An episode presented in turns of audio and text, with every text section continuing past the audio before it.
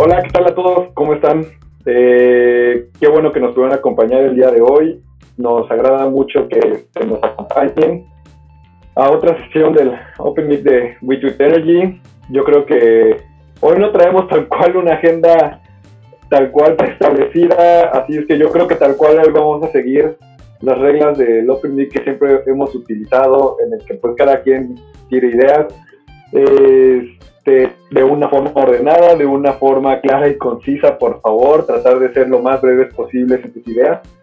Este, eh, y bueno, como yo nada más quiero hacer este punto antes de empezar la discusión. Ha sido una semana muy difícil, yo creo que para todos, todos hemos tenido un chorro de trabajo, pero es padre, es padre ver, yo creo que a todos ahorita aquí un viernes a las 8 de la noche platicando de energía, hablando sobre lo que nos apasiona, este, defendiendo lo que realmente pensamos en nuestros ideales. Entonces, este, es padre tener, tener todo esto que a pesar de pues, un, gobierno que a lo mejor no nos escucha, que no nos ha escuchado, en el que pues nosotros proponemos, damos ideas, damos otras opiniones internacionales, comparaciones, cómo está el mercado, y aún así vemos que pues están reaccionando y a lo mejor se viene lo peor, ¿no? Eh, va a ser, yo creo que un gran cambio. Por fin se desató lo que todo el mundo hablaba, de que les cayó al anillo al dedo. Vamos a ver ahora qué sigue en las próximas semanas, vamos a ver qué sigue este, de cambios regulatorios, se van a ver muchos cambios regulatorios, este, pero creo que con el expertise que tenemos ahorita, el tecnicismo que estamos manejando, vamos bien. Hay que y para aterrizarlo en términos de energía renovable, que a lo mejor a mí me gustaría tener un primer punto. No nos olvidemos de cuál fue la coyuntura de todo este problema que fue el acuerdo del SENACE, cómo lo pasaron, seguido de la política energética de la CENER, cómo lo pasaron, cómo hicieron el atropello de las instituciones, les valió. Hoy veíamos cómo en, el, este, en el juzgado se estaban peleando porque una serie de errores que la verdad son de niños de secundaria. Este, la verdad, pena para todos los técnicos que están allá en el SENACE, porque sabemos que es una gran institución técnica y que siempre se han apegado a los lineamientos del mercado y siempre nos han ayudado como industria para solventar nuestros problemas que tengamos en el momento de la interconexión. Pero este, es muy raro y difícil, yo creo que describir este momento pero sin algún, sin duda lo podemos aprovechar. Bueno, eh, gracias. Yo quisiera aventarme un poco de este asunto del SENACE, porque creo que no todo el mundo sabe qué está ocurriendo o cuál es lo que entendemos está sucediendo. Como saben, el SENACE eh, está recibiendo la, em, eh, el combate de distintos participantes del mercado al documento que publicó hace dos semanas. Este acuerdo que efectivamente estaba limitado el tema del coronavirus y eh, que está además motivado con el, eh, perdón, fundamentado a través de la declaración de emergencia correspondiente. Bueno, y eh, lo que supimos el día de hoy es que el SENACE está intentando, lo que era de esperarse, em, evitar la suspensión que varios de los amparados estaban solicitando entre los distintos jueces. Pero este hecho pues requería que presentara un trámite de manera completa ante el juez correspondiente. Eh, sin embargo, esto pues no necesariamente está ocurriendo. Parece que estamos en una eh, coyuntura en donde el SENACE puede haber eh, tirado el balón, puede ser que haya incurrido en un fumble porque aparentemente no cumplió con las formas completas para alcanzar este objetivo. ¿En qué específicamente? Bueno, ahorita todavía es eh, a lo mejor una conjetura, algunos de mis colegas del colectivo Witted Energy probablemente lo saben con precisión, hasta donde se puede confirmar en el momento, el hecho es que distintos eh, miembros del SENACE estaban causando una insistencia, un poco de alboroto, digamos, afuera del juzgado correspondiente, tratando de corregir lo que parece fue un error de procedimiento. Eh, esto es sin duda algo complicado, algo complejo, algo hasta cierto punto un poco triste. En qué haya consistido lo sabremos bien poco a poco. Si sí hubo un error de procedimiento, pues pareciera que no queda nada más que eh, entender que el juez va a tener que conceder la suspensión definitiva eh, y correr todo el procedimiento judicial con el acto suspendido. Y eso seguramente nuestros colegas abogados en el colectivo nos lo podrán explicar mucho mejor. Hasta aquí dejo esta participación inicial y muchas gracias amigos. Bueno, eh, voy a dar un poquito de, cómo se llama, de preámbulo, de contexto a este tema de, la cuestión legal que está sucediendo ahorita y que, como bien dijo Eli, ah, está bueno, sucedió en, en, la mañana, mediodía, un hecho peculiar, ¿no? Este, yo creo que es digno de, un, buen becario.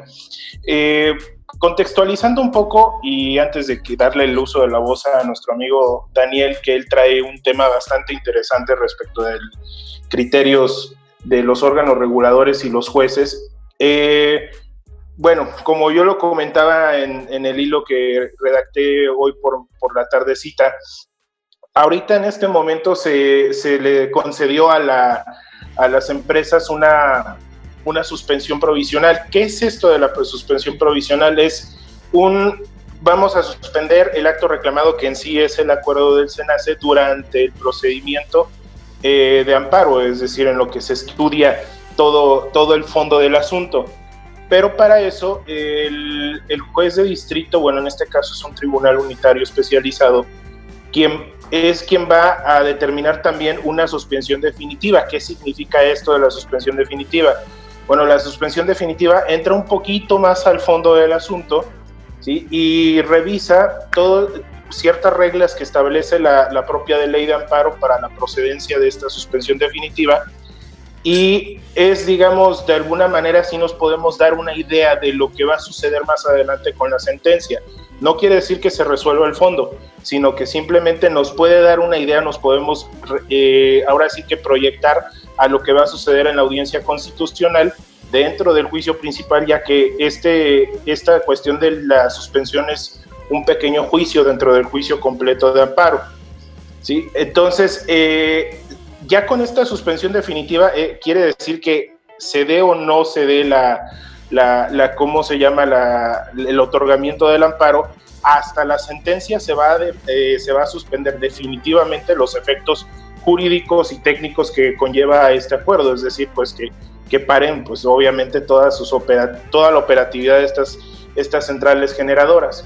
Entonces, también la Comisión Federal de Electricidad eh, ellos en calidad de terceros interesados dentro del juicio de amparo, porque no tienen una personalidad como tal, es decir, no son involucrados directamente dentro del juicio, sino que son una parte con un interés, ya que pues el acuerdo fue creado para ellos, ¿no? Entonces, con este interés legítimo ellos oponen un recurso de queja, que es un medio de impugnación en contra del, del acuerdo que emite el tribunal para eh, decretar la suspensión provisional. Y aquí fue donde, según hasta donde yo tengo eh, entendido, pues a los abogados del SENACE y de la CFE se les barrió presentarlo ante la autoridad competente, es decir, lo presentaron en un juzgado que no era.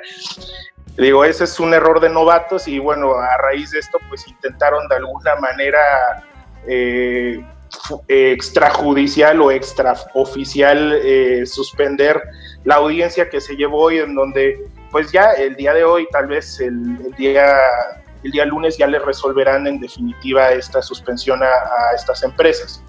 Entonces, esto fue lo que sucedió hasta el momento, no se ha terminado, ya lo vamos a ver más adelantito, eh, quizás la próxima semana en la audiencia constitucional, que es la que realmente es donde el tribunal se va a someter al estudio de todos y cada uno de los puntos que, que, controvirtieron las empresas.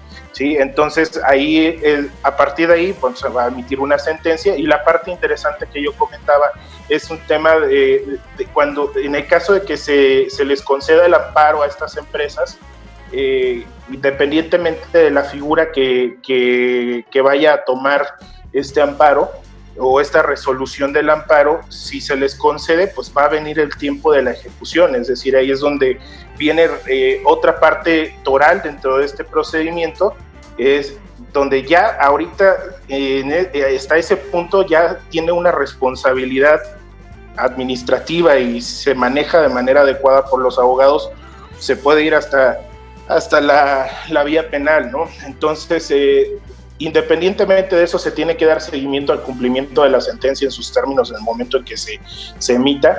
Y, bueno, yo ahí comenté en Twitter hace rato que incluso se ha dado la destitución y puesta a disposición de funcionarios públicos ante el Ministerio Público de la Federación por el incumplimiento de las sentencias. Entonces, pues vamos a ver cómo se pone esta, esta historia, esta telenovela todavía no se termina y, y la verdad es que el tribunal, pues el día de hoy demostró un temple que no se veía desde hace tiempo eh, en el Poder Judicial y es lo bueno que finalmente el Poder Judicial está demostrando, al menos ahorita, una, una, autonomía en su operatividad. Vamos a ver cómo resuelve ya el fondo del asunto y pues eso va a depender mucho de, de cómo de cómo hayan planteado la, la, litis, es decir, la demanda cada una de las empresas. Bueno, si me permite, Santiago, ahorita alguien mencionaba muy bien ese artículo de Reuters que le hace una entrevista a Manuel Barley donde reconoce de una manera bastante abierta, en términos judiciales es un error, graso error, de reconociendo justamente cuál es la motivación que quiere que los, eh, en este caso todas las, todas las energías intermitentes, las renovables, paguen justamente la tarifa de respaldo, lo cual obviamente los pondría en otra situación completamente diferente. Pero bueno, creo que ahorita podemos platicar tanto de la parte legal, sobre todo la parte comercial de la implicación que tiene este y por qué. Seguramente por ahí andará Paul, y nos podrá justamente mostrar de lo que había escrito hoy acerca de los costos de transmisión y todo. También Daniel estaba diciendo justamente de María José, que es la que trae el, tema de los criterios judiciales. Si andas por ahí, María José, así que el micrófono es todo tuyo. A lo mejor como antes, como para dar un contexto, y para darte la introducción, María José, me, gustaría hacer como un pequeño breviario, ¿no? Este, que me parece perfecto. Y creo que podemos empezar por la parte de qué tan importante es en materia internacional. Y con esto te quiero, porque me gustaría escuchar tu punto de vista en esto, es qué tan importante es en materia internacional esto.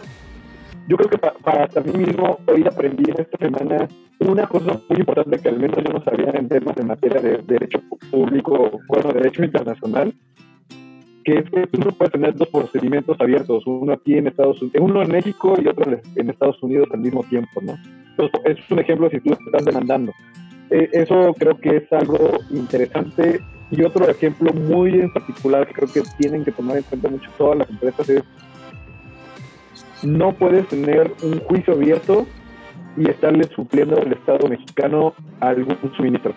Por ahí alguien me hizo referencia de un caso de Siemens, este, de, las turbinas, en el que estuvo participando en una licitación con México en un conjunto de empresas. Y es un caso de derecho internacional muy particular y me gusta mucho porque es el que a Siemens en un conglomerado con varias empresas, creo que era de petroleras, a lo mejor Gonzalo, tú sabes un poquito más ahí. A mí me contaron más o menos la historia, en el cual Siemens se quería salir ya de ese consorcio porque justamente estaba licitando para otras obras para Pemex y por tener esa licitación de controversia internacional, por no respetar las inversiones, lo limitaron. Entonces, a mí esto en particular me llamó mucho la atención en este momento y a lo mejor me parece sería bueno que abordaras por ahí, por ese tema, en, en temas a lo mejor un poquito más, un poquito más este, aterrizados a la práctica. Hola a todos, perdón, de nuevo la interrupción. Yo, María José trae preparado para todos ustedes, ella es experta en telecomunicaciones y competencia, y más bien lo que, lo que piensas hablar es lo que habíamos dicho sobre la judicialización. Pero sobre lo que comentas, Eli, yo, yo he estado estudiando eh, un poco el tema y he estado en contacto con algunos colegas que se dedican al, derecho internacional, y creo que, creo que es, es muy válida tu preocupación y, de hecho la, la, postura, ¿no? O sea, como que hemos, eh, estamos directamente escuchando en las redes, etcétera, sobre los temas del amparo, sobre los temas de los jueces, sobre los temas de nuestros tribunales federales. Pero ya estos temas, y, digo, si recapitulamos un poco, desde el acuerdo de, este, de los CERS, en el que, digamos, hay un cambio de reglas importantes y pudiera ser el parteaguas de la judicialización y en el cambio de reglas en el sector energético. Después viene el acuerdo de SENACE, que digamos eso es lo que están platicando Santiago sobre las suspensiones y todo esto. Y ahora el tema de la de CENER, pudiéramos encontrar un patrón o un parámetro que pudiera llevarse a tribunales internacionales, incluso a reclamarse como especie de expropiación indirecta. Me parece que en, otras ocasiones, ya lo han platicado mis colegas abogados aquí, eh, en el sentido de que, es una expropiación indirecta, si bien no te quito el asset, no te quito el activo, si hago nugatorio tu derecho a utilizarlo. Es decir, las reglas con las que tú invertiste, los economics con los que tú planeaste, ya no van a ser los mismos. Y si bien yo creo que ahorita estamos lejos de, llegar a eso, porque todavía no se nos ha quitado permiso, etcétera, estamos pasando a, a eso. Ahora, veo, veo la, cara que, la cara que me hace ese Elie y creo que no es todo. O sea, dentro de las violaciones en el derecho internacional, no solamente es la expropiación indirecta la que se puede eh, argumentar, también se pudieran argumentar tratos discriminatorios bajo los tratados internacionales de inversiones, ¿no? Entonces, sí, creo que hay bastantes elementos en las declaraciones públicas, en, en, en las propias los propios motivaciones de los, de los acuerdos, este, creo que son muy claras en el sentido de proteger, hablar de soberanía energética, eh, soberanía nacional, etcétera. Creo que, creo que hay bastantes elementos para el derecho internacional eh, en ese sentido. Y digo, seguramente aquí hay muchos más expertos en, en, temas internacionales o de mercado. Hay que recordar el ejemplo de España. España tuvo, tuvo en 2007 un, un, impulso a las renovables, después por un tema de políticas públicas 2018, 2017 hay un frenón a este, a este desarrollo y ahorita pues están inundados en, en, arbitrajes de inversiones con, con fuertes penalizaciones. Eh, y justo es, es un poco la participación de María José, pero más en el terreno nacional. A, la semana pasada les adelantaba y con mucha tristeza les decía, parece que nuestro sector energético se nos está yendo a las manos, se nos está yendo a los tribunales. Entonces, digamos, la especialidad de ella es justamente esos criterios judiciales a la luz de, de un sector tan técnico como en este caso es el energético. Si pudieras, Majo, adelante. Sí, justamente este tema de, de, la, pues ya la judicialización que se va a llevar a cabo tanto en el terreno nacional como en el terreno internacional, pues ciertamente va, va a depender mucho también del criterio de cada uno, pues de, los países, eh, de cada uno de los jueces, incluso el estilo de revisión y de qué es lo que se le ponga sobre la mesa a los jueces o qué es lo que se vaya eh, digamos, dónde vamos a poner el acento en, la defensa que van a realizar eh, las empresas, en este caso, pues, de energías renovables. Entonces, lo que yo les quería comentar un poquito hoy es justamente sobre el papel tan relevante que van a comenzar a tener los jueces en estos temas en el sector energético, pero que no se nos olvide que una cuestión muy importante y que pocas veces se toma en cuenta la verdad es que junto con la judicialización llegan ciertas reglas de interpretación que en este caso una muy importante es la aplicación de la regla de la deferencia judicial, ¿no? Entonces, ¿a qué me refiero con, con deferencia judicial o, que los jueces tengan tanto respeto, digamos, por, los, por el criterio de la autoridad? O si en dado caso debería preocuparnos que los jueces adopten una postura diferente al momento de que revisen estos acuerdos de CENER y de SENACE, ¿no? Entonces, en primer lugar, pues decirles, eh, platicarles un poco, o sea, la diferencia se ha estudiado y se ha aplicado en diversas jurisdicciones y por lo tanto, pues no podría, no debería extrañarnos que incluso jueces nacionales, internacionales la comiencen a aplicar y que básicamente se refiere a que los jueces le, otorgan un, un peso considerable y casi, casi decisivo al criterio de la autoridad, ¿no? En pocas palabras, y, o sea, puede sonar como malas noticias, pero en pocas palabras es casi como darle la razón por default a la autoridad cuando nos encontramos ante ciertos espacios de discrecionalidad. Por ahí veía que el acuerdo de confiabilidad de la CENER incluso resaltan en negritas que ellos emiten este acuerdo en atención a su facultad para intervenir y regular este, sobre el sistema eléctrico nacional. ¿no? Entonces ahí podemos identificar de manera muy clara que estamos ante un espacio o un ejercicio de una potestad discrecional por parte de la autoridad. Y ahora, la deferencia no solamente se reconoce cuando existen estos espacios de actuación, sino también cuando los jueces consideran que las autoridades tienen experiencia comparativa. Y con ello me refiero a que seguramente la CENER, el SENACE o la CRE o el CNH tienen mayor conocimiento eh, técnico y especializado sobre estas materias. Y algo que, me gustaría recalcar es que la deferencia como regla de aplicación en los tribunales no surge nada más porque sí, sino que se justifica en teoría en un principio de división de poderes, ¿no? O sea, los jueces entienden que ellos tienen, eh, no, no, no, deberían tener cierto acceso a diálogos tan técnicos o tan politizados, digámoslo así, o digamos, para definir o interpretar ciertas normas que al final van a impactar en sectores tan técnicos y en, el mercado, ¿no?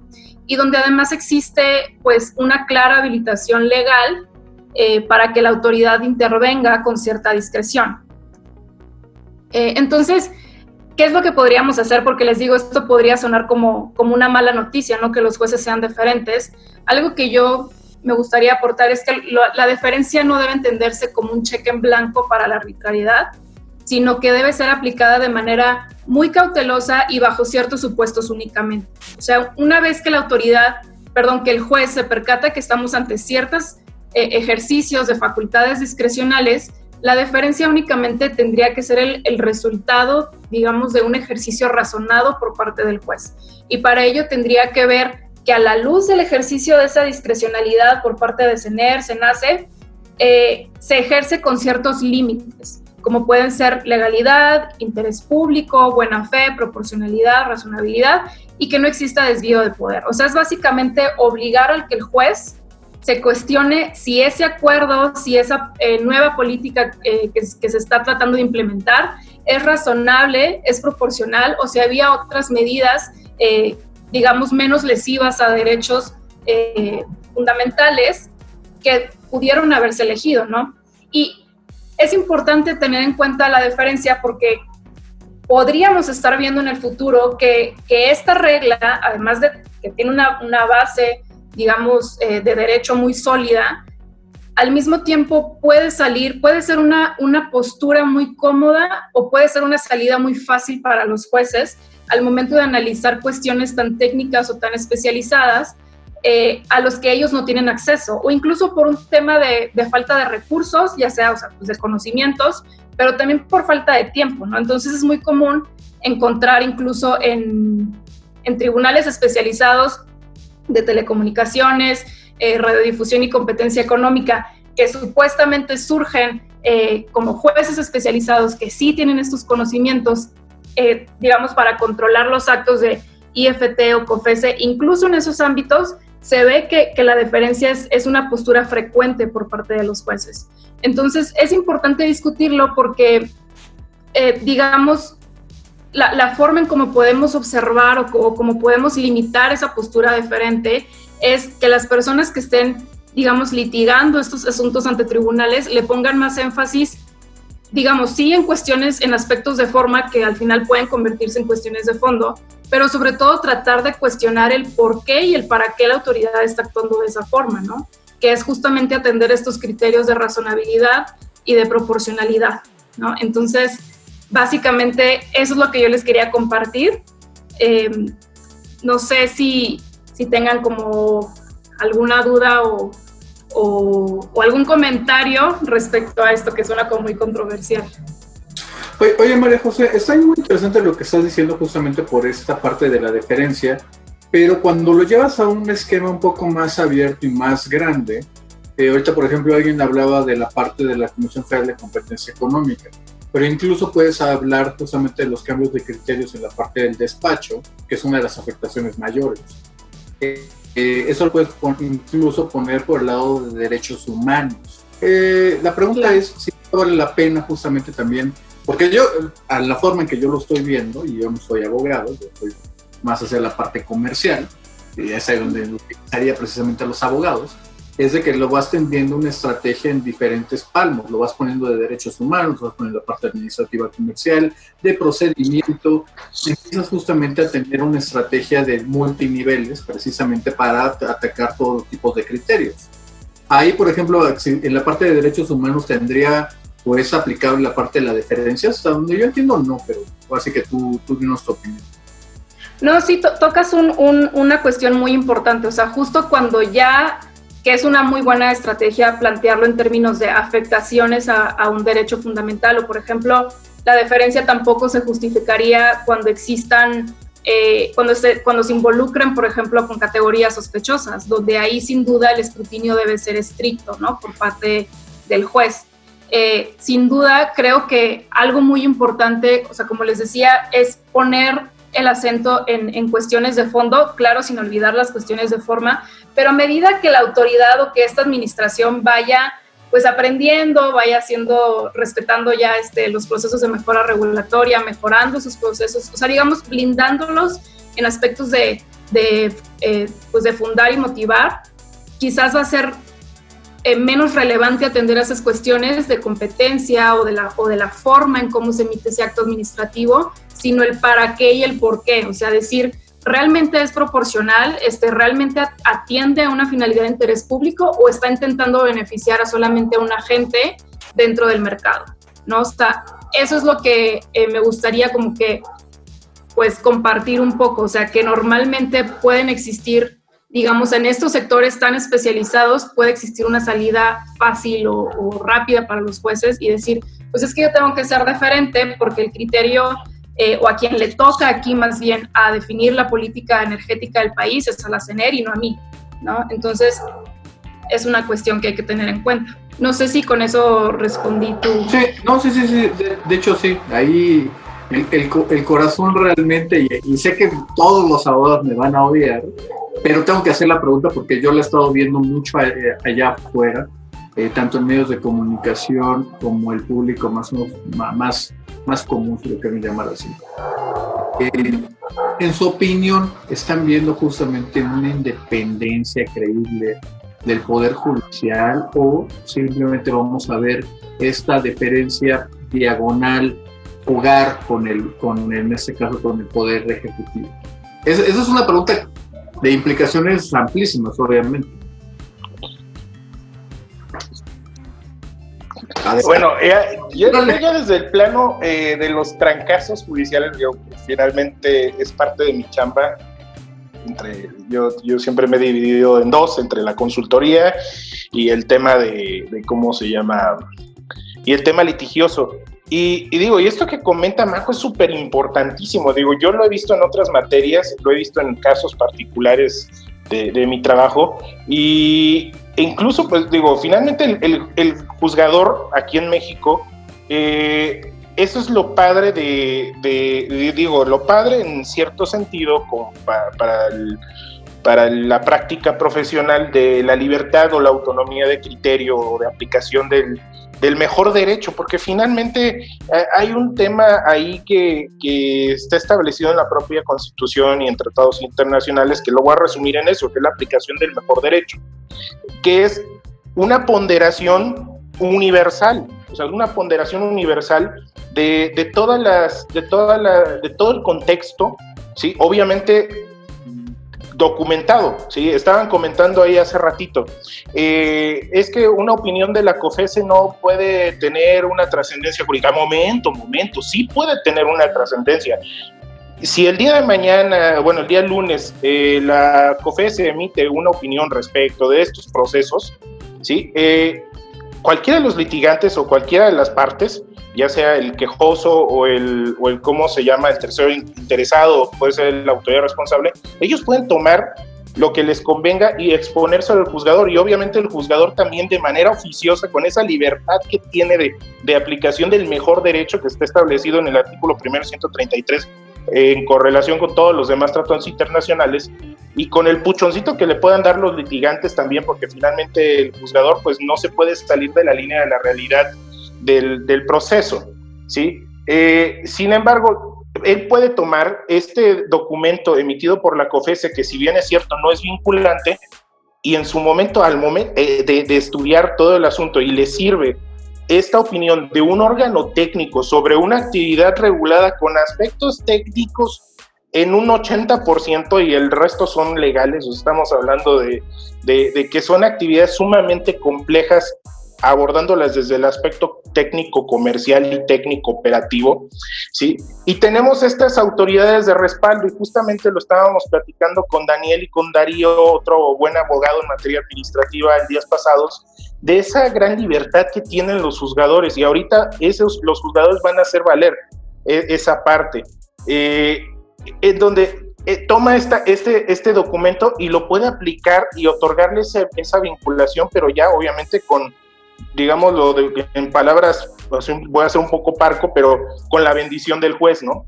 Entonces, eh, a, ver, déjame hacerte una pregunta, y, creo, y, fíjate, aquí María Serna, si quieres entrarle adelante, Pero ella lo hace muy bien, ¿eh? O sea, aquí también tenemos elementos que nos hacen dudar justamente de la independencia del Poder Judicial, ¿no?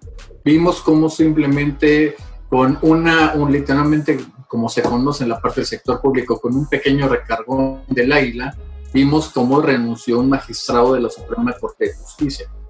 La amenaza creíble de otros aparatos del Estado, llámese unidad de inteligencia financiera, SAT, bla, bla, bla, bla, bla, el mismo apunte y dedo flamígero del púlpito presidencial, también los jueces a final de cuentas son, son seres humanos sujetos a presiones, a deseos. La pregunta, la pregunta yo creo que es, es, es, es ruda, es complicada, porque les estoy diciendo que duden de la materia que, que más aman. Eh, hay, un, hay una independencia creíble del sector del, del Poder Judicial o tenemos que esperar eh, otras, justamente otras avenidas, porque incluso la estrategia legal tiene que ver de que si los tribunales mexicanos no son confiables, te vas a otras jurisdicciones. Así que lo que les comentaba ahorita por el chat, eh, los jueces que concedieron esta suspensión son los jueces especializados en materia de competencia económica. Estos amparos fueron diseñados con argumentos de competencia económica justamente para que cayeran en jueces especializados porque pues, se considera que los que son genéricos pues no tienen tanto entendimiento técnico, sobre todo de sectores regulados. Entonces, bueno, esta fue una primera estrategia. Veamos si las demás van a seguir este camino de competencia. Digo, en algún momento se van a saturar o algunas no procederán en esos juzgados y tendrán que irse a unos este, genéricos. Y también lo que comentabas, justo eso es una cosa que yo he escuchado un montón, la gente preparando amparos, preparando eh, pues algún remedio legal, y justo con la, preocupación esta de, bueno, ya tenemos a Medina Mora que renunció por una cuestión de que empezaron a hacer una investigación de la UIF, pero también tenemos algunos magistrados que empezaron a pues, tener que renunciar o de pronto pues, casual les toca a él conocer de una suspensión que afecta a Santa Lucía y de pronto pues, la UIF le empezó una investigación. Entonces, pues justamente lo que comentaba aquí María José, yo creo que el hecho de que el Poder Judicial empiece o no a, aplicar estas diferencias, pues parte puede ser por su independencia y por las facultades que tiene, que crea que es aplicable, y parte porque ya sabe, bueno, ya ni siquiera te lo tienen que iniciar, ya mucha gente tiene incluso el miedo, ¿no? De empezar a, a dictar resoluciones que van a venir en contra. Ahora, nosotros no tenemos tribunales especializados eh, en materia energética, entonces sí es importante que busquemos las vías de la gente que más entiende pues, de los sectores regulados, porque en uno muy genérico yo estoy casi segura que pues simplemente ni se lo tienen que decir, ya le tiene miedo a la WIF y seguramente no va a empezar por ahí. Digo, yo, yo en lo particular, digo, sí es una, una cuestión real y creíble esa, esa presión o ese recargón que dices. Es una, y es una de las tristes realidades, pero cuando te vas a un litigio, yo, siempre trato de, de, ¿cómo se llama? De mentalizar a los clientes eh, en, esta, en esta parte, ¿no? De, las complicaciones que puede haber, de que deben de tener esa, esa ¿cómo se llama? E, ese chip integrado. Y también e, ese punto que, hablas de, de, cómo se llama, de, de, la existencia de otros mecanismos internacionales también. Digo, no, no, no estoy peleado con ellos, sin embargo, lo que sí es muy dable señalar aquí es que en materia internacional, eh, nuestros tratados internacionales respecto a la aplicación de, procesos judiciales nos constriñen primero a votar todos los mecanismos de derecho interno. Por eso es que, uno, por eso se vuelven tardados, porque tienes que agotar todas las instancias. Ahora sí debe de haber una definitividad, es decir, tienes que agotar todo lo que tienes aquí si aquí ya no te asiste ningún derecho y, está la situación, existe una situación así como la que planteas, ¿no? De un, recargón por parte de la unidad de inteligencia financiera o cualquier otra dependencia, eh, o el propio presidente, pues ya puedes brincar a, las, al, tema internacional. Eh, pero voy, voy a lo mismo, o sea, es un tema de que primero nos debemos de agotar el derecho interno antes de brincar a esas instancias. Y si estás agotando ahorita el derecho interno, que es lo que están haciendo estas empresas, pues debes de irte con todo y eh, hasta donde tope, porque finalmente todo lo que hagas ahorita, todo lo que hagan ahorita las empresas, eh, si por alguna razón, motivo o circunstancia se tienen que ir al, plano internacional, todo esto les va a servir y es un precedente. Y aparte, bueno, allá a nivel internacional estamos hablando que es la aplicación del Common Law y el tema de los precedentes pesa bastante. Entonces, sí tienes que, que agotarlo y trabajarlo sumamente bien aquí agotar todas las, las, ¿cómo se? Las posibilidades. Me, están comentando ahí en el chat, es que tengo un pensamiento muy legal, es que finalmente soy abogado y tengo que agotar todas las, las posibilidades en favor de mi cliente. O sea, no me puedo ir por, ah, por un tema de, ah, no, es que si la unidad de inteligencia financiera investiga a mi, a mi magistrado, no, pues ya tiro la toalla. No, no, no puedo. O sea, en primer lugar está la la, responsabilidad del litigante porque no estás cobrando tres pesos por un amparo de estas características, ¿sí? Y también porque finalmente no nada más te, tienes una responsabilidad ética, sino también una responsabilidad legal, también te pueden llevar a la cárcel, o sea, este, eh, como abogado estás eh, con un pie en la cárcel con este tipo de, de, asuntos, o sea, hay una responsabilidad muy, muy grande, muy fuerte y tienes que agotar todos estos, todas estas líneas. Y obviamente pues el, derecho mexicano es tan rico y tan padre, pues que tienes una serie de, de, ¿cómo se llama? Un abanico enorme de posibilidades para evitar o al menos contrarrestar los efectos de este tipo de, acciones extrajudiciales o extraoficiales que, que sí son, son, son una realidad desgraciadamente a la pregunta que tú haces expresa, Gonzalo, de hay una independencia judicial, es una independencia relativa. O sea, así. Es una independencia relativa, pero la hay y hay que aprovecharla. Pero bueno, de alguna manera hoy vimos un evento, o hemos visto en estos últimos días un evento que lo hace cuestionar, es decir, estamos en un mundo, de, en un Estado de Derecho que funciona, pero de todos modos eh, aparece el eh, señor Bartlett a decir que sí, fueron ellos los que desde hace tiempo estuvieron planteando las necesidades de estos cambios, a decir que sí, fuimos acá, porque pues el hecho es que las centrales, eh, particularmente no hablo de las limpias, pero hablo de esas centrales que son afectadas con el acuerdo, pues no nos pagan este, por la potencia que nosotros estamos poniendo en el sistema y la confiabilidad y pues eso no lo puedo permitir. Es decir, yo coincido plenamente con Santiago, él nos ha ayudado en este y en otros episodios eh, de este Open Mic a entender con precisión la importancia de las formas y cómo no debemos nada más de asumir que las cosas se van a dar, sino que hay que ejercerlas y hay que confiar en el eh, sector energético mexicano, perdón, en el, en el eh, sistema judicial mexicano. Pero híjole, cuando uno oye esa, no solo arrogancia, sino ese desdén por el Estado de Derecho, ese no darse cuenta de que está haciendo un acto violatorio a las propias responsabilidades del funcionario público, pues uno no puede sino sorprenderse mucho.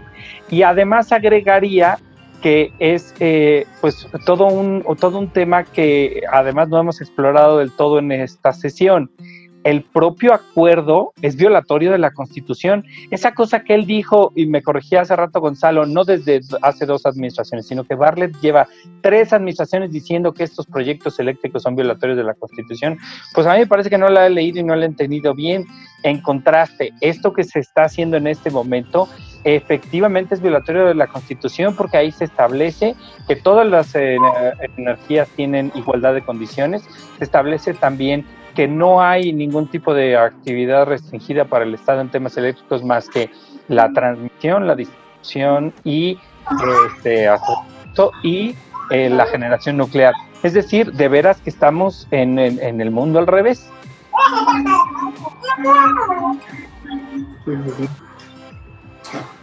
Bajo, Daniel, ¿ustedes qué piensan? ¿Y ¿Le tienen fe a nuestros magistrados?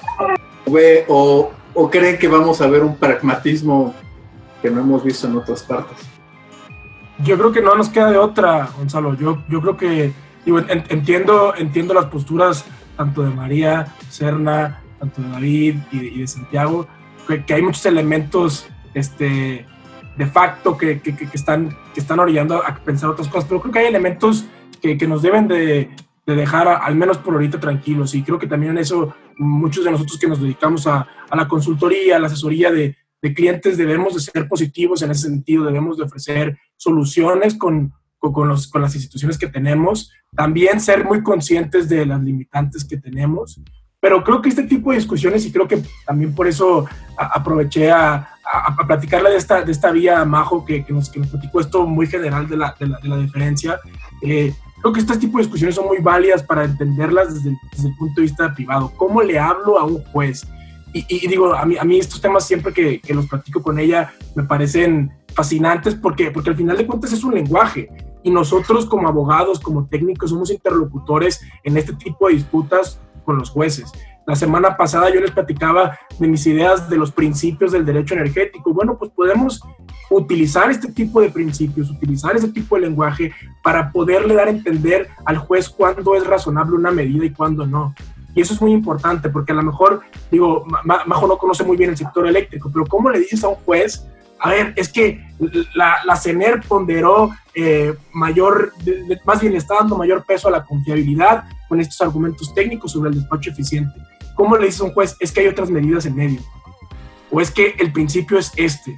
Creo que en eso tenemos que ser muy responsables. Creo que si dejamos toda la, evidencia en, en, el proceso judicial bastante sólida, eh, nos puede ayudar. Y eso también es, un, es una recomendación para, todas las empresas. ¿eh? Digamos, afuera hay bastantes colegas que, que ofrecen soluciones muy fáciles, ¿no? Es como, ah, pues se brincaron con Amer, ahorita lo tumbamos.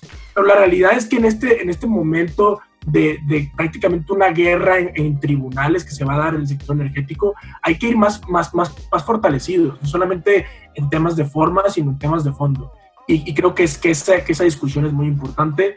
Digo, si va, si en, en medida en la que vamos subiendo en el nivel de, de los tribunales hasta llegar incluso a la Suprema Corte, creo que nuestra confianza debe de aumentar. Son personas, eh, eh, no me atrevo a cuestionar su reputación, son, son personas calificadas para ejercer el derecho, con bastantes estudios. Eh, en lo particular, eh, he tenido la oportunidad de tomar clases con algunos, de trabajar con algunos, y, y creo que sí son, son personas que, que digamos, están ahí por, por, por una vocación de servicio público. Y creo que sabiendo expresar los argumentos, el caso de la ley Bonilla es un, es un ejemplo de, de, una decisión de la Suprema Corte en algún momento delicado con una discusión así. Entonces, seamos positivos, Gonzalo. Yo, yo creo que no, que no nos queda otra y como abogados ser interlocutores en esa discusión.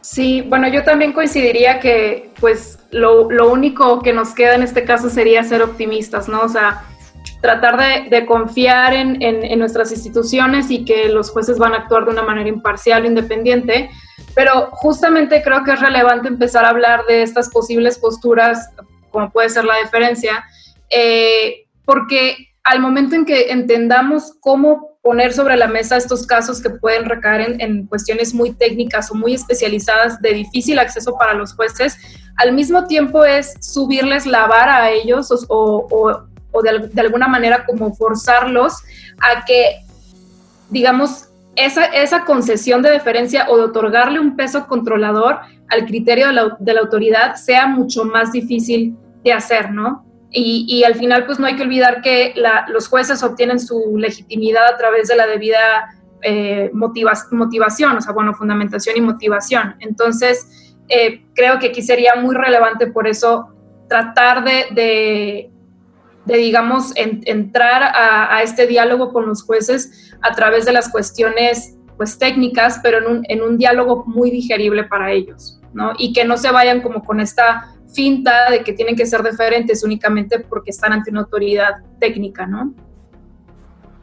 Fíjense, yo para pasar ahorita rápido a otro tema, eh, fíjense, yo, yo lo veo muy chistoso. Todo lo que estamos viendo del acuerdo es todo menos una cuestión técnica.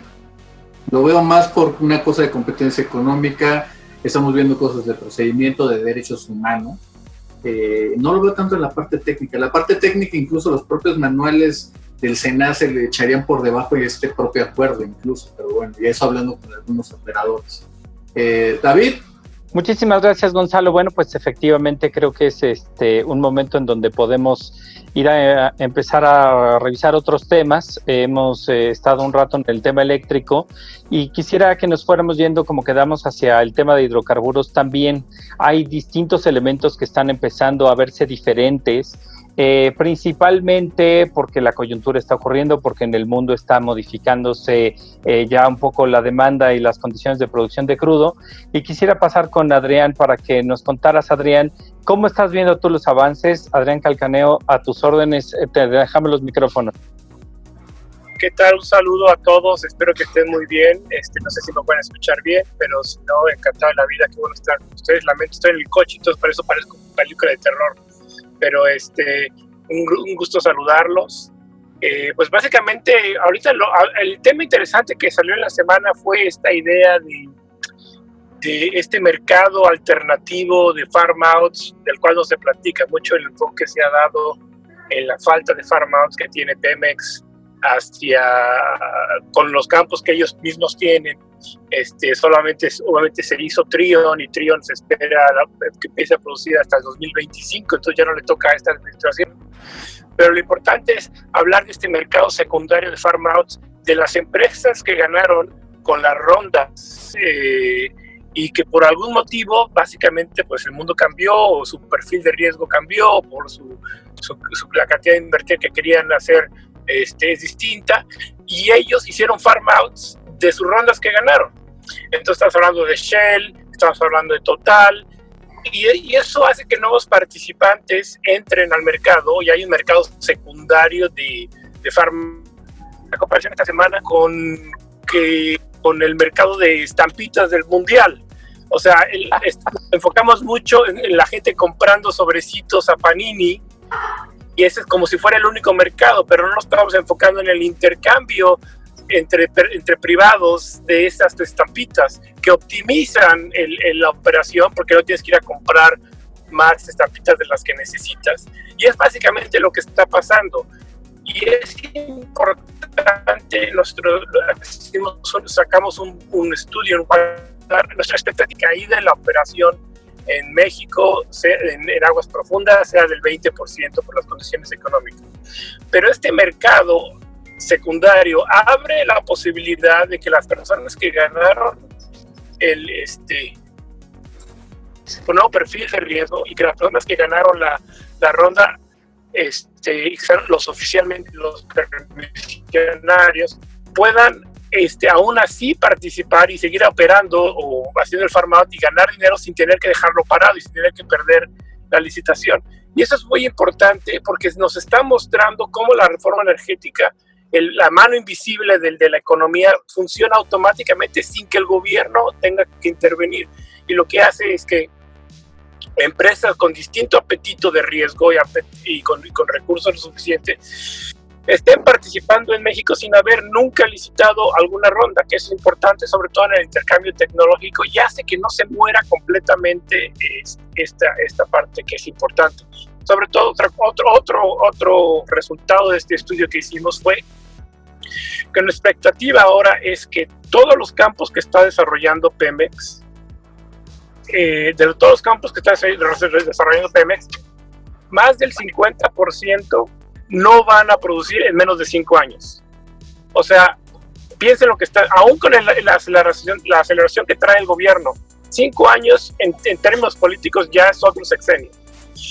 Y, y hay mucho de lo, del proyecto que trae Pemex eh, que justamente es eso, que se sale de los seis años ya. Estamos hablando de que, bueno, no, yo estoy convencido que Dos Bocas no, no va a entrar, no va, no, no, va a no se va a completar en el proyecto pero aquí hay un choque entre la política y la realidad.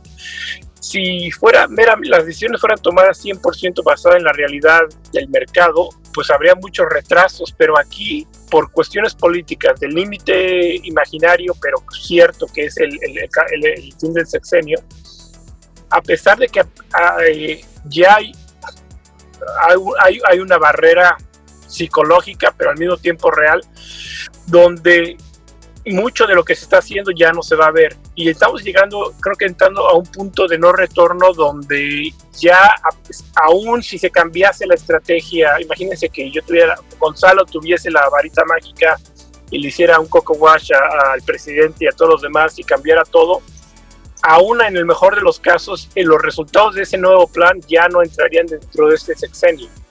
Entonces, eso es un, en detrimento del, buen manejo de, lo que es la política energética, porque ahora lo único que como ya no me va a tocar a mí el beneficio, entonces mejor no voy a sacrificar políticamente mi plan y simplemente voy a meter el pie al acelerador y ojalá y salga algo de esto.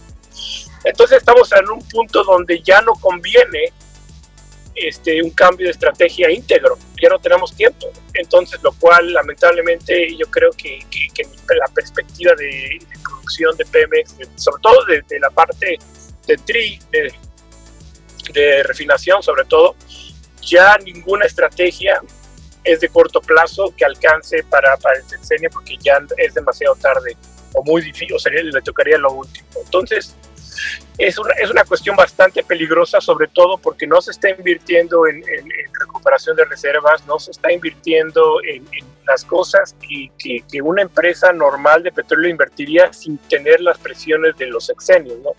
Entonces, lamentablemente, lo que las, el, el, el efecto de la falta de lo que está haciendo ahorita, a pesar de que ahorita sí se siente y se ve y con la, con la baja de la calificación y todo, la mayor parte del efecto de lo que no se está haciendo ahorita ya le va a tocar al siguiente presidente. Entonces es, una cosa que, que, a mí me tiene bastante preocupado, sobre todo porque la recuperación del país eh, y de la producción de hidrocarburos está bastante, bastante... Este, ven, el caso de Venezuela con, con, el, con, el, con el petróleo más, más abundante del mundo y ahorita se habla que se tendría que invertir 70 mil millones de dólares solo para darle la vuelta a Venezuela por la cuestión que está, a pesar de que tiene las, las reservas más abundantes, eso habla de, desgaste. Entonces en México obviamente no creo que sean 70 mil millones de dólares, pero estamos hablando de, de que el tiempo apremia y sobre todo que, perdón, esto está acelerando, esta, esta pandemia aceleró esta transición a nuevos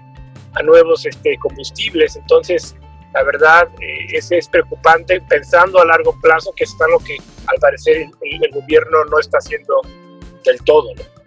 Pero Adrián, a ver, estás hablando de que se nos acaba el tiempo, pero pues también ya se acabó el dinero, ¿no? Con la caída de la recaudación, las dificultades que tenemos con la calificación de Pemex. De entrada, simplemente para sobrevivir, pareciera indispensable que Pemex renegociara un enorme paquete de deuda inmediatamente. ¿Tú crees que Pemex va a estar en condiciones de encontrar nuevos eh, prestamistas? Digo, yo sé que si en Argentina le están prestando a Kirchner, bueno, pues pues a lo mejor Pemex encuentra fondos, pero en términos generales y en condiciones eh, actuales, pareciera que Pemex tiene de dónde. Yo sé que para el presidente es too big to fail, pero eh, ¿hay de dónde? ¿Hay margen de maniobra o ya más bien estamos viendo el inicio del fin? Mira, Gonzalo dijo algo en la semana muy, muy cierto. Todo el mundo, a, a las tasas que están pagando, siempre va a haber apetito para alguien que le preste dinero. Totalmente. O sea, eh, estamos hablando de que cuando, si yo estoy regalando dinero, eh, a largo plazo por, por tener el préstamo. o sea, siempre alguien en, bastante presión va a encontrar un usurero a tasas muy altas, ¿no? Y ese, y ese es lo que estamos hablando. El problema es, volviendo a lo mismo, los que van a pagar eh, esto, estos préstamos van a ser los siguientes sexenios. Entonces, luego cuando dice, bueno, en realidad Pemex en sí ya no tiene margen de maniobra absolutamente, pero el gobierno tiene margen de maniobra. Eh, y ya es este, estamos hablando, mira, Pemex perdió una cantidad brutal, como ustedes saben, de dinero el año pasado. Y eso, a pesar de que el gobierno le inyectó muchísimo dinero, se habría perdido muchísimo más. Y este año, sobre todo el segundo, el segundo trimestre, va a ser el peor de la abierto a decir que va a ser el peor de la historia de Pemex por la situación actual. Entonces, este, en realidad Pemex no tiene mucho margen de maniobra, el que tiene margen de maniobra es el gobierno. Y lamentablemente pues sí, como tú bien dices, si a Argentina le prestan, a México también le van a prestar, pero ve por ejemplo Brasil, este, Petrobras con, con, con calificación menor a Pemex está pagando con préstamos menor, con menor interés que Pemex, o sea, estamos hablando de que ya la realidad nos está involucrando independientemente de la calificación, ¿no? Los prestamistas no son ciegos y, están cobrando por la prima, pero el problema es que el incentivo es a largo plazo. La administración de López Obrador no es la que va a pagar la mayoría de esta deuda. De acuerdo, pues eh, mi tocayo David Shields bautizó esto como el potencial Pemex Proa. Gonzalo, ¿qué nos quisieras tú agregar a esta conversación? Mira, hay, hay dos cosas que a mí me llaman mucho la atención de todo lo que, de lo que pasó esta semana y creo que también redondean mucho toda la parte de los renovables. Creo de que lo que estamos viendo al día de hoy es, es simplemente una aberración para el sector. Eh, eh, justamente por ahí veo que está justamente Susana, veo que anda por ahí Fausto también. Eh, cuando el presidente habla de que vamos a dejar reservas para las generaciones futuras, borró de un plumazo toda la exploración en, en México. Lo más curioso es de que eso, en términos, lo sabemos muy bien todos los que estamos, al menos de los que estamos en este grupo, ya, ya, la conversación ya no es en términos de cuáles recursos vamos a desarrollar en el futuro, sino cuántos recursos se nos quedaron en el subsuelo. ¿Cuánto va a ser ya la conversación? Excelente punto. Ese, Gonzalo, es un excelente punto. Las reservas se van a quedar en aguas profundas y en Shell. O sea, independientemente. De la... Eh, eh, independientemente de lo que él quiera que hacer, al no desarrollar Shell y al no desarrollar aguas profundas, implícitamente está dejando bastante, la mayor parte de los recursos ya en el, en el subsuelo. Exactamente. Y fíjate, yo, una cosa, yo retomando mucho de lo que decía Adrián, justamente es el mercado secundario. y ¿Cuánto podremos al día de hoy empezar a monetizar de las asignaciones ociosas? Aquí cito a mi querido Pablo Zárate, que se nos están quedando donde Pemex no tiene capacidad de ejecución ni tampoco financiera. Hay una que a mí me preocupa mucho, sobre todo en los siguientes 12 a 18 meses, que es que el Estado mexicano pierda la capacidad de seguir apoyando a Pemex. Porque todo, absolutamente todo está banqueado en la idea de que el gobierno seguirá apoyando a Pemex sin importar el costo. En eh, México, lo sabemos todos, eventualmente podremos discrepar en el número de la caída que va a ser eh, en este año para la economía mexicana, pero sabemos que va a ser brutal. Probablemente ninguno de los que estamos eh, vivos al día de hoy ha vivido una, una experiencia similar a eso. Eh, ¿Cuánto va a ser la capacidad del gobierno para seguir apoyando a petróleos mexicanos? Todavía esa, va a ser la pregunta clave. Yo, yo la pongo más adelante de lo del Pemex. Creo sinceramente que va a ser, o ya está hecho, que petróleos mexicanos, una buena parte de sus obligaciones financieras, llámese deuda y o eh, los pasivos laborales pasarán a ser deuda pública para darle cierto nivel de viabilidad, pero eso no va a ser suficiente para poder rescatar esto. Eh, me interesa mucho justamente la parte, y eso, y eso sería con lo que estaría cerrando yo esta parte, es de dónde estamos en términos de justamente la, la protección de las inversiones. ¿no? Yo lo, lo, decía justamente y cerraba con esa parte, la, la, la parte eléctrica, yo no creo que este sea un tema técnico.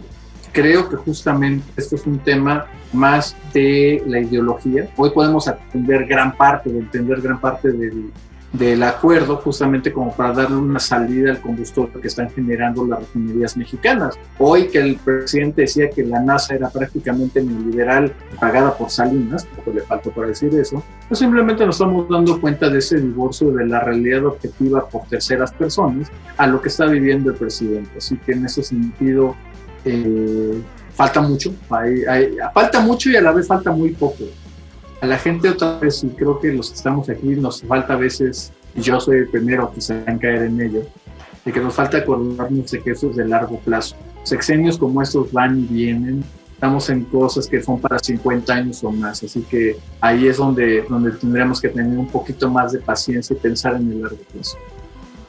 Pero parece que si el, el tiempo que se está perdiendo ese no va a regresar. Eh, el instituto para regresar al pueblo lo robado no nos va a regresar este tiempo que nos están robando y entonces pasará lo que dicen, que es que se nos van a quedar tal vez estos tres, seis años de exploración perdidos y al mismo tiempo seguimos con un sistema que sigue sin eh, quedar suficientemente aceitado, en donde también, por supuesto, habrá que reconocer han existido muchos errores en el pasado, tanto derroches de la bonanza Cantarel como una ineficiencia con el uso de algunos de nuestros eh, potenciales de gas natural. Nos tardamos mucho en ejecutar esta reforma energética, pues sí, yo creo que sí, debió de haber ocurrido tal vez desde el 2000, si no es que desde antes. Pero entonces ahorita traemos un desfase que nos va a causar un problemón. Y como decíamos hace una semana, todavía nos queda 75% del eh, sexenio de Andrés Manuel López Obrador por delante. Entonces, tenemos un sistema de, nacional de refinación en eh, problemas. No necesariamente tiene ya uno que incorporar el concepto de dos bocas para saber que estamos con un problema encima. Es, eh, creo, un buen momento en donde podríamos empezar a hablar también de otros, otros elementos, pero antes, antes necesariamente de salirnos, yo quisiera pasarle la palabra a Eric Salas para que nos ayude a hilar un poco eh, todos, estos, eh, todos estos puntos, tanto del presente como del porvenir, para vincular exploración con los distintos temas en materia de refinación. Eric, adelante. Hola David, buenas noches a todos. Solo, solo me gustaría añadir algo al tema de exploración que ya Gonzalo y Adrián eh, precisamente planteaban. Hay algo, en la exploración hay que encontrar que el valor de la exploración irónicamente, y es quizá complejo para, para quien no esté tan metido, no es solamente encontrar petróleo para producirlo. hay que entender que las reservas petroleras per se funcionan para las operadoras y en particular para un país como una forma de garantía financiera con la cual sirven de apalancamiento a su vez para garantizar las operaciones, ¿no? Es decir, cuando se hace un nuevo descubrimiento y este se lleva a, las, a, las reservas ya aprobadas, esta puede ser ante una eh, entidad financiera finalmente utilizada como un objeto de apalancamiento, en palabras llanas, como cuando una empresa hace una, un crédito hipotecario para así financiar sus operaciones, de la misma manera, una operadora, ya sea privada o nacional, puede utilizar las reservas obviamente las ya probadas, hay que acotar un poquito también que en la dinámica internacional, fuera de México, no existe tal concepto como las reservas 3P. Con las reservas probadas se puede utilizar esto como medio de financiamiento. ¿no? Eh, este, eh, de ahí, eso era lo que, lo que quería sumar, David. Muy bien, muchísimas gracias, Eric. Bueno, a ver, pero entonces, eh, yo, yo, siento que esos son los temas que hoy deberíamos de estar eh, ayudando a discutir entonces, que, que se analizara cómo es que las empresas y potenciales eh, socios de Pemex en, en Farm Outs van a poder participar, es decir, empezamos la administración escuchando que ya no existirían este, proyectos de, de farm outs. después hemos avanzado escuchando ahora que, bueno, pues Pemex ya lo está empezando a reflexionar, ya totalmente perdido eh, Alfonso Romo y sus reflexiones, pero poco a poco y con la escasez de recursos, pues pareciera que el tema podría volver a ocurrir. Justo iba a querer contigo, Gonzalo, en reglas, en conveniencia financiera, en los temas eh, hasta contables, ¿tú eh, percibes que eh, el porvenir de los farm outs sí es nuevamente un tema a discutir o solamente va a volver a, morir y a dormir en sus laureles? Adelante, Gonzalo. Te lo pongo de esta manera, y de hecho justamente hoy hacía una reflexión al respecto. ¿Alguien ha visto los ECIES? Digo, ahí estaba radicando el incremento de los campos marginales, campos maduros de esta administración. Iba a ser justamente esa la producción base sobre la cual se iban a montar los nuevos descubrimientos, que eran los campos prioritarios. Ya llegamos a mayo del 2020 y no hemos visto ni nada. Sabemos justamente de que les fue muy mal en el Road Show y toda la cosa. Eh, fíjate, eh, contestando ahora sí a tu pregunta, yo no soy nada optimista, sinceramente comparado con la materiabilidad, porque otra vez que sean, las oportunidades mexicanas tienen que ser globalmente competitivas para verdaderamente tener un acomodo en los portafolios globales de las empresas. Si algo aprendimos de, este colapso de marzo y de abril, fue que hay demasiado petróleo en el mundo, hay demasiado. Eh, ¿Cuáles van a ser los proyectos para que puedas desarrollar uno? La verdad es que tienen que ser al menos, al menos atractivo en volumen y después nos metemos a las partes fiscales para ver si vale la pena desarrollarlo o no. La realidad es que México no tiene fuera de Tampico, Mixtantla y algunas zonas de aguas profundas, pero otra vez los tiempos, los tiempos ya juegan en tu contra. No vas a poderlo desarrollar rápidamente aguas profundas y por el otro lado, si quisiera desarrollar masivamente el shale, nos hacen falta todas las cadenas de suministro que tampoco tenemos. Agreguémosle todo lo que vivimos en los últimos días de esta prohibición puesta a rajatabla por el presidente López Obrador de que no habrá fracking. Señor, siga habiendo fracking, no se haga guaje. Lo están haciendo en Amatitlán, en Presidente Alemán, hay varios que se están haciendo. Todo lo que ustedes realizan en el bloque de Olmos se está haciendo y está bien. Nadie se está muriendo ni se va a morir por eso si se hace bien. Ya que quitamos esa parte de encima, nos damos cuenta a final de cuentas de que yo, yo sí voy a ser aquí ya mucho más directo. Pemex está viviendo el tiempo extra, sinceramente. Eh, no hay un plan estructurado para darle la vuelta. No hay ningún descubrimiento no hay nada en el portafolio de exploración que vaya a ser un game changer. Eh, hoy, hoy, por ejemplo, estaba platicando con alguien de, precisamente de Agua Dulce. Este gran pozo, el, el Rabasa, que parecía que iba a ser todavía más grande que que que iba a darle la vuelta, se abandonó después de 115 millones de dólares invertidos, ya lo cementaron para hacer el abandono definitivo. Simplemente aquí no, no nos va a dar, es muy posible de que por insistir en la gran promesa petrolera mexicana, pues simplemente los recursos se nos queden allá, allá afuera. Y ya reconstruir la confianza, que es donde entramos de nuevo al tema eléctrico, al tema de los refinados, que también por ahí se ve, se ve venir un golpe fuerte también, similar al que están pasando los renovables. Eh, pues simplemente te das cuenta que reconstruir la confianza de México como un país para la inversión eso nos va a llevar, nos va a algunas canas, algunas que Eric todavía no tiene, pero seguramente ya las está perfilando ahí en, alguna aplicación. De acuerdo. Este, pues es que hay que hay que seguir luchándole, ¿no? O sea, no vamos a dejar que algo tan trivial como una administración nos detenga. Pero yo quisiera resaltar uno de los puntos que mencionaste al principio de esta intervención, que es sobre la competitividad. Brasil en, el día de hoy, en el en general en la semana, ha estado muy insistente, eh, sobre todo en la conferencia en la, de la joya en, en San Diego, sobre su potencial para competir y sobre cómo es interesante atraer inversiones. Eh, Colombia también ha tenido un montón de temas, tanto eléctricos como de hidrocarburos. Yo quisiera ir contigo, Adrián.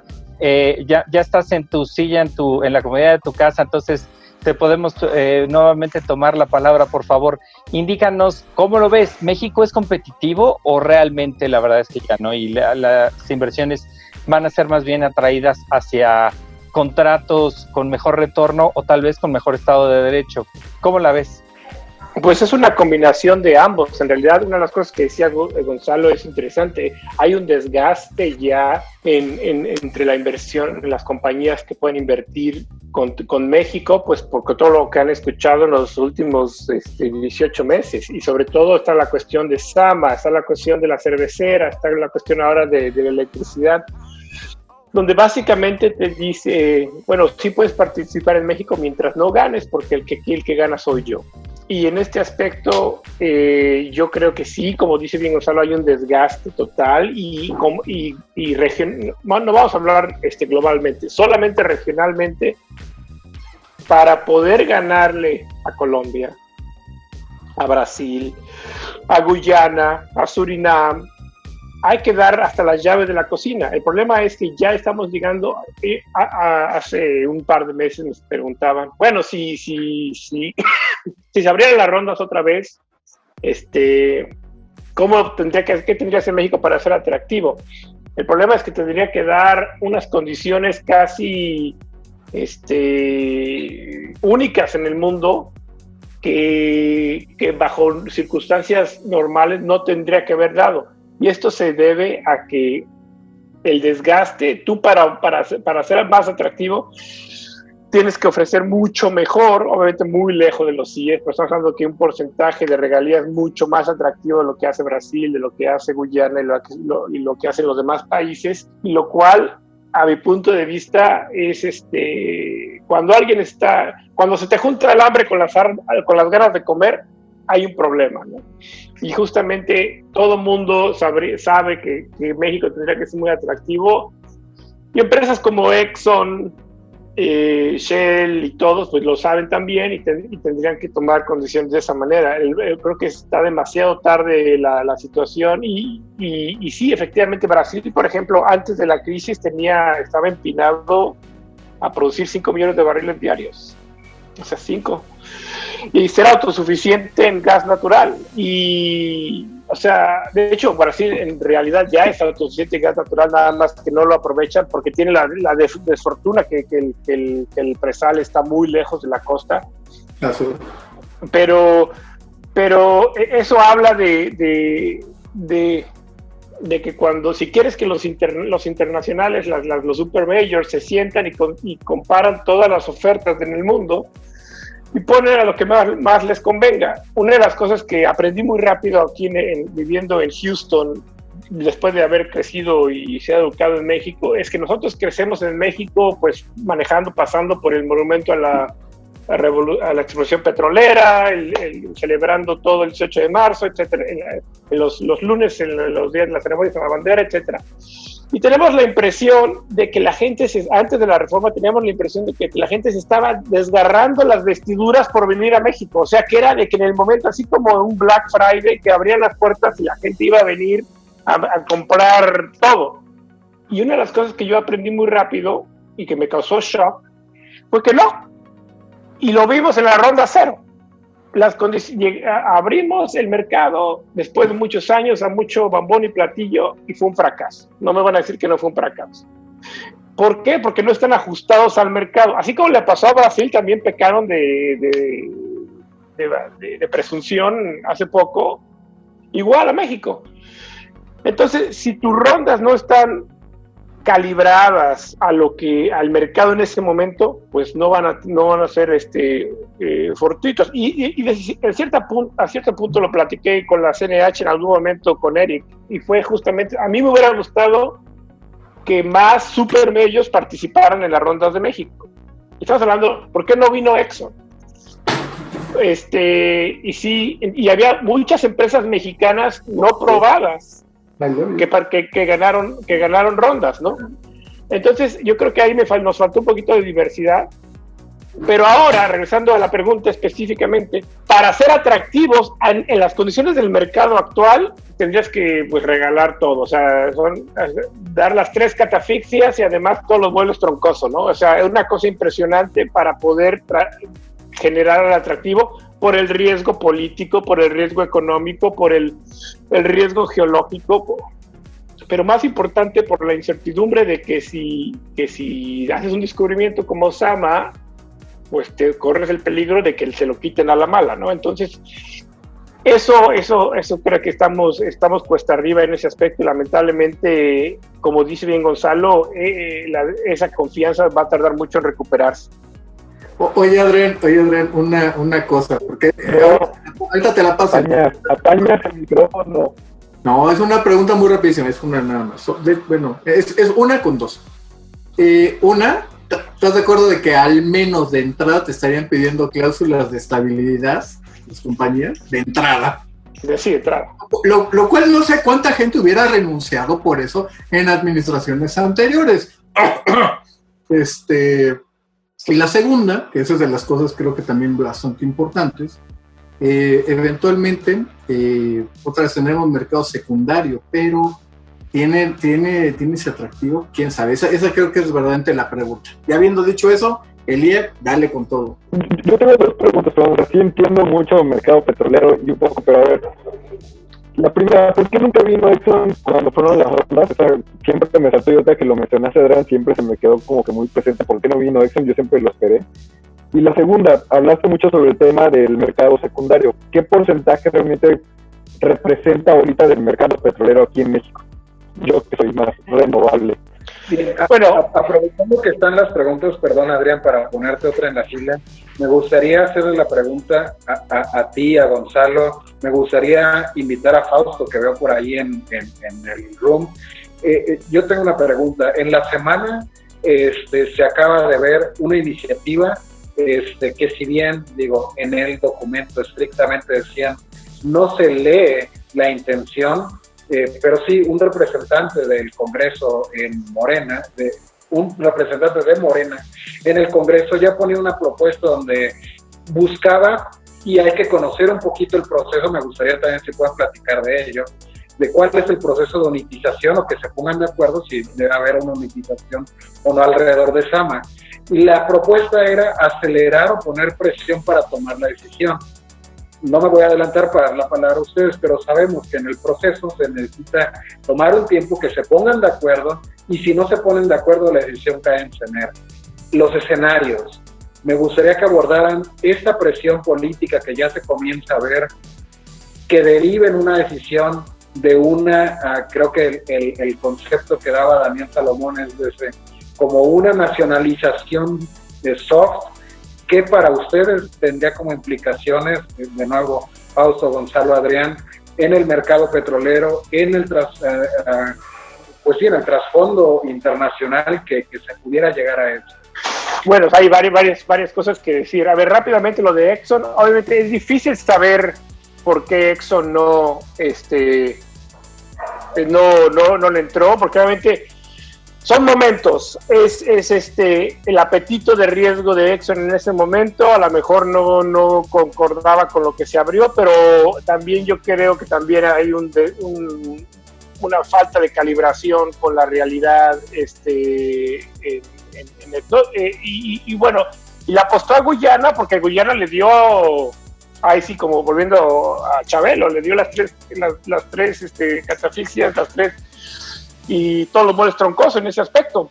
Pero Guyana no tenía nada que perder, nunca tenían petróleo. Entonces, este, pero Exxon, en cierta manera, eh, a mí lo que me gustaba es la estabilidad y muestra, le manda una señal al resto del mundo que vale la pena entrarle, porque Exxon, en cierta manera, no apuesta en, este, liberalmente, en, el sentido estricto de la palabra. Eh, la segunda pregunta de Lie era ¿qué, qué porcentaje. Bueno, no es mucho, pero tampoco las rondas son muy grandes. Estamos hablando de son tres rondas, y, pero por ejemplo, las rondas de 2.1, las de Total, las de Shell, en su mayor parte ya están distribuidas y operadas por otros, este, por otros operadores. Entonces habla de, de de bastante movimiento en tan poco tiempo. Y, pero habla, para mí es la optimización del riesgo y, la entrada de participantes nuevos que de otra manera no entran. Y esto es como, es como, es como el Bitcoin. De cierta manera, las rondas se van a hacer como un Bitcoin que es limitado y nadie está haciendo más Bitcoin. Entonces, de cierta manera, si, si quieres entrarle a México y el apetito está ahí, entonces, pues, este, es, la, única manera, lamentablemente, de, entrarle. Eh, pero es un mercado bastante interesante que, de todas, que hace que, que, el mercado sea más activo de lo que sería sin el farm En cuanto a lo de Sam, sí, una, una preguntota que me quedó ahorita pensando en lo que decía Eric. Y ojalá, ojalá, si anda por ahí te Fausto o anda Susana, que ojalá que nos pudieran ayudar en esta. Pero ¿cuántos bloques que fueron asignados en las tres rondas tienen recursos que pueden ser que estén de nuevo colindantes con otras asignaciones. En otras palabras, ¿cuántos SAMAS no tenemos ahí sentados hasta que no se resuelva SAMA? Esa, esa pregunta está bien interesante también, ¿eh? Sí, claro, sobre todo, pero aparte yo creo que, mira, vamos a hablar, vamos a hablar un poquito de Sama en el aspecto de que eh, básicamente cuando hay Pemex tiene una asignación y, luego este, está Sama y lo que tiene que pasar, Eric, es que Pemex tiene que demostrar que es el mismo este, yacimiento y para eso tienen que hacer un, pozo y tener resultados, ¿no? Eh, pero ahorita, ahorita lo que está haciendo Pemex, o sea, no tengo pruebas, pero toda la, todo lo, apunta en eso, es están, así como en el fútbol, que vas ganando 1-0 y que, y que agarran la pelota y te vas a la esquinita a que te faulen. Así es, lo que está haciendo, está comiéndose el reloj. Porque sabe que el árbitro está de su lado. Entonces, en teoría, no tienen prisa ni hacer la perforación, no tienen prisa de hacer mucho porque saben a dónde, de qué lado, de qué lado va a caer la moneda. a mí lo que me preocupa de eso es que pueden ganar la guerra con Sama, digo, la batalla con Sama, pero van a perder la guerra. Porque si Sama se les quita a la mala, al operador, entonces más es el equivalente de apagar la luz y cerramos el changarro hasta el otro sexenio. O sea, se acabó, se acabó la inversión, que ya ni, ya ni siquiera que saquen nada, ni, que salga nadie al podio a platicar de plan de inversión porque, ¿qué creen? Nadie va a venir. O sea, eso es el peligro de Sama. Ningún yacimiento en el mundo vale la pena, y no, estamos, no estoy hablando de la inversión a, la cuestión energética, estamos hablando de la inversión en muchos más sectores. Ningún yacimiento en el mundo, ni Cantarel, vale la pena el sacrificio que se está haciendo por las consecuencias de, de, quemar ese, ese, puente. Entonces, a eso es lo más preocupante de Sama, pero lamentablemente, eh, como lo vimos esta semana con electricidad, eh, es, es, eh, es, ganar por ganar y las consecuencias este, pasan a segundo plano. Coincido, coincido. Es correcto. Bueno, mientras tanto les quiero ir comentando que nos estamos acercando ya a la hora y media de programa. Muchísimas gracias a todos eh, por sus participaciones. No dejen de seguirnos eh, tanto en YouTube como en Spotify para poder oír este y otros episodios y recomiéndenos por favor. Eh, mientras vamos a ver si sí se conecta Fausto y si no, bueno, pues también Gonzalo, danos tus últimas reflexiones para, para este tema antes de irnos. Pues mira, yo, yo cerraré diciendo de que todo lo que está ocurriendo, como empezó primero la parte de la parte justamente del, aeropuerto, después vimos la parte de los sales, después vimos la parte de Constellation Brand, hoy estamos en la parte de renovables. Seguramente en unas cuantas semanas o días vamos a estar hablando de los permisos de importación de combustibles. Eventualmente seguiremos hablando de SAMA todo eso son ataques sistemáticos a la inversión privada, especialmente a la inversión privada extranjera. Eh, esta administración, en su nacionalismo malentendido, en, en, una rectoría del Estado malentendida, porque han intentado hacerse del control por el control de un mercado, no por el beneficio y la prosperidad de ese mercado. Incluso hasta hablando en términos bastante certeros, desconfían de la palabra mercado justamente ellos ven el, el Estado y el, y el mercado como si fueran eh, enemigos, cuando en realidad los mejores mercados se basan justamente en un Estado fuerte. Un Estado fuerte solamente puede existir con mercados eficientes, no existe de otra manera. Eh, habiendo dicho eso, las consecuencias de, corto plazo van a ser grandes, van a ser rimbombantes, eh, vamos a ver todavía más esta polarización y, francas mentiras en el, en, el, en el discurso público, pero que no se logran sostener. Estamos viendo hoy, sin quererlo, de una manera bastante volada, creo que esa es la palabra, estamos viviendo el sueño húmedo de Manuel Barlet. Estamos justamente donde nos quería poner él hace 20 años, el Estado mexicano yéndose de frente contra las compañías privadas del sector energético principalmente, y vamos a ver quién tiene razón. Y esta vez lo están haciendo desde la posición de poder. A la gente quizás se le olvida, pero todos los argumentos que estamos viendo de Manuel Barlet ya los había dicho desde antes. Cuando fue senador, cuando fue diputado, cuando, cuando estuvo diciendo una serie de cosas, toda esta parte nos las dijo desde hacía bastante rato. No hay absolutamente nada nuevo en su mensaje. Quizá que ahí hagamos votos, yo siempre lo digo, que, que las cabezas más sensatas prevalezcan para que puedan justamente llegar a un entendimiento previo a, todos los litigios que se espera que puedan haber. De otra forma, y ojalá, y, y, esta parte también no la digo de una manera nada más de, de, buenos deseos, fue lo que pasó con la parte de los gasoductos, que el gobierno se quede con su victoria política, que es lo que le importa, pero que deje justamente seguir las operaciones y el Estado de Derecho. Si eso es justamente lo que prevalece más allá del discurso, no pasará esto más allá de una buena conversación de café, una parte de la anécdota, y no tendrá los resultados que por desgracia son catastróficos en el mediano y largo plazo. Pues muchísimas gracias Gonzalo, creo que es un tema sin duda eh, complejo. La parte política pareciera que es eh, lo que estamos todavía viendo. El presidente tal, vez está jugándole al 2021 esa es eh, a lo mejor la tirada. Ahorita hay que mantener el argumento, mantener la teoría, simple sencillamente esto es un eh, sitio en donde nos estaban desfalcando, en donde si estás defendiendo el uh, ataque contra el acuerdo de CENER o la pertinencia de los particulares para participar en actividades de explotación y producción o el fracking, entonces lo que estás haciendo es mantener estos eh, intereses mezquinos eh, de parte de la iniciativa privada y entonces estás atacando el país. Porque le va a durar poco. La verdad es que al votante se le va a poder eh, ir platicando mucho acerca de las afectaciones en materia ambiental que esto establezca, pero es poco el votante en 2021. Yo creo que poco a poco iremos viendo cuál es esta tirada, no necesita más que aguantar un poco, mantener cara y bueno, pues veremos qué es exactamente lo que sigue. Hoy hablamos menos del aspecto político, pero sin duda podremos hacerlo un poco más en las subsecuentes entregas.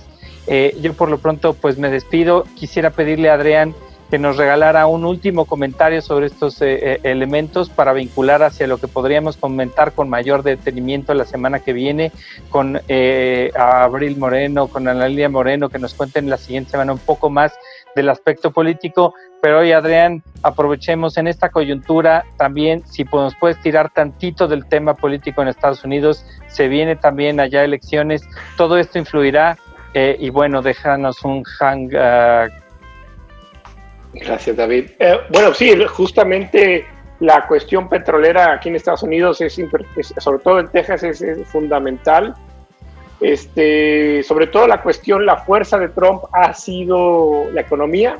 Todo lo demás ha sido en muchos aspectos un desastre, eh, así, lo, así se percibe, pero con la mucha gente se estaba quejando con el desempleo a 3% y, y economía creciendo al 3%.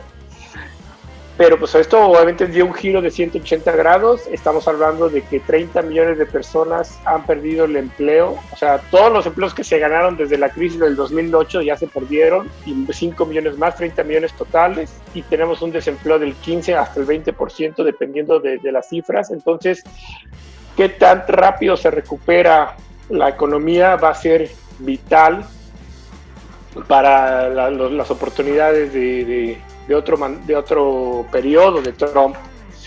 Y sobre todo a mí me interesa cómo, qué apoyo le va a dar a la, a la industria energética, porque Texas es un estado con el cual si no se gana, no puede, ningún republicano puede ganar. Entonces es interesante, sobre todo por esta alianza de facto que se ha dado entre Trump y, y López Obrador, donde han trabajado muy bien, uno da las órdenes y otro las obedece, las obedece no, voy a decir quién es quién, pero en ese aspecto yo creo que sería interesante cómo un presidente Biden este, trataría al presidente de México y, qué, qué, qué, oportunidades se podría dar de ese lado. ¿no? Eh, eso, eso, es un interesante y habrá que verse cómo, cómo se está desarrollando en los siguientes meses. Pues muchísimas gracias, Adrián. Eh, gracias a Eli Villeda, que compartió hoy también parte de la moderación en la primera mitad de este programa. A todos nuestros, eh, a todo nuestro auditorio, muchas gracias y nos vemos y escuchamos la siguiente semana. Gracias.